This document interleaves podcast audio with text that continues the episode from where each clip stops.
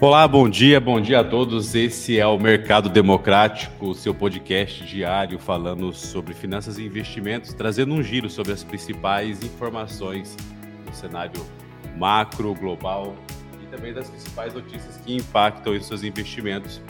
Nós vamos passar aqui para o Lúcio, eu também estou acompanhado aqui com o Clésio para nós fazermos uma análise uh, tanto do Brasil e do mundo afora sobre as principais notícias que podem impactar o mercado no dia de hoje. Lúcio, é contigo.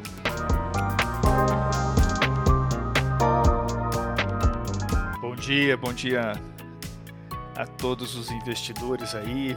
Bom dia, Teodoro. Bom dia, Clécio. Vamos para a cotação do dia. Colocando o Ibovespa a 115 mil pontos, anima um pouco o mercado interno e vendo o SP 500 aos 4.400 pontos estável, traz para nós uma, uma nova forma de repensar esse mercado aí, né, depois da, da, da, do andamento baixista aí. Mas vamos para cota, as cotações do dia. Ibovespa 115 mil pontos, a 0,31%, o SP500 4.400 pontos a 0,09%, Dow Jones aos 34.900 pontos segue negativo os seus 0,16% e a Nasdaq aos 14.124 pontos, menos 0,11%. É, quero colocar os, as criptomoedas hoje como destaque porque o Bitcoin teve uma correção e o Bitcoin, como nossa moeda mestra, onde nós tiramos todos os nossos parâmetros, né? É, então, fechou neste momento 43.100 dólares. Isso nos traz menos 2,28%. A Ethereum, 2,41% negativo. A Cardano, 2,2%. A Solano, 3,64% todas na mesma região ainda. E a, o destaque que foi positivo foi a nossa Shiba Inu. A Shiba quietinha naquele, como sempre, hoje fechou positiva 1,33%. Vai, Shiba! Quero colocar aqui o, o câmbio de hoje.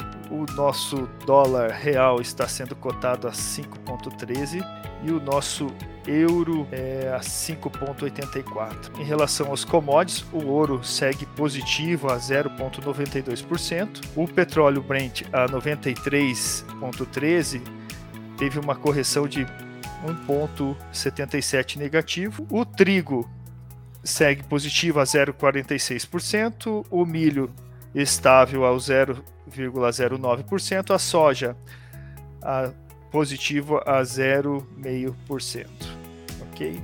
São essas as informações do dia.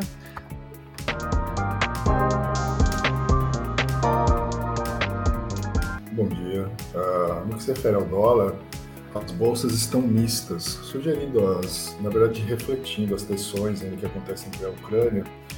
Uh, mas a gente tem tido um dólar baixista durante um bom período. Então, segundo essa tendência, a gente acredita que o dólar vai ter uma queda, ainda, sobretudo porque S&P e Dow Jones, que são as bolsas que mais interferem nesse movimento, estão trabalhando ali com uma leve queda de 0,47.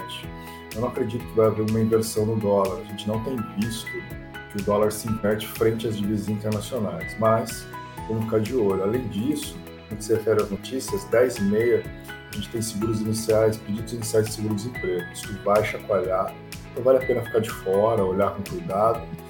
E também às 10 horas, a gente vai ter uma reunião trimestral no Brasil dos diretores do Banco Central. Ela acontece às 10 e às 14. Então isso pode trazer para o dólar interno alguma movimentação.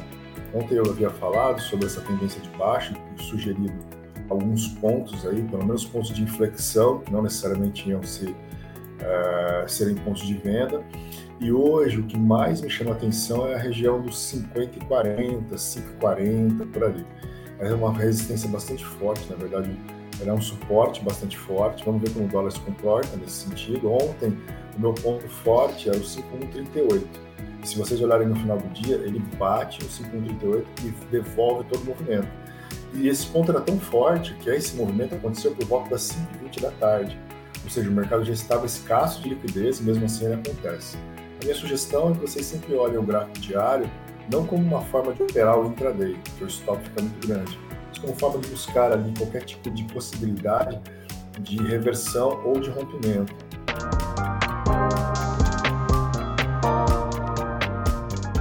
Certeza, foi uma análise bem interessante. Nós temos aí a, a contextualização uh, do macro, o que faz total sentido uh, para que nós possamos ter aí um primeiro viés de estudo muito bem analisado. Nós temos aí também a divulgação de participação de investidores estrangeiros na B3, que ultrapassou aí a 50% no ano. É, nós estamos falando de um acumulado de 2022 próximo da casa dos 42 bilhões. É, temos chamado a atenção é, sobre esse dado desde outubro do ano passado. A Bolsa Americana ah, em suas máximas e o investidor estrangeiro começou a fazer essas alocações aqui na B3 e isso sempre é, chama a atenção. Fica aí um ponto bem interessante para análise. Mas por hoje é isso. Esses são os dados de mercado. Ótimos trades e operações a todos. Dúvidas? Entre em contato conosco. Acompanhe o Mercado Democrático nas redes sociais e amanhã estaremos de volta. Lúcio Clésio, obrigado pela participação. Ótimos três a todos. Até mais. Até mais.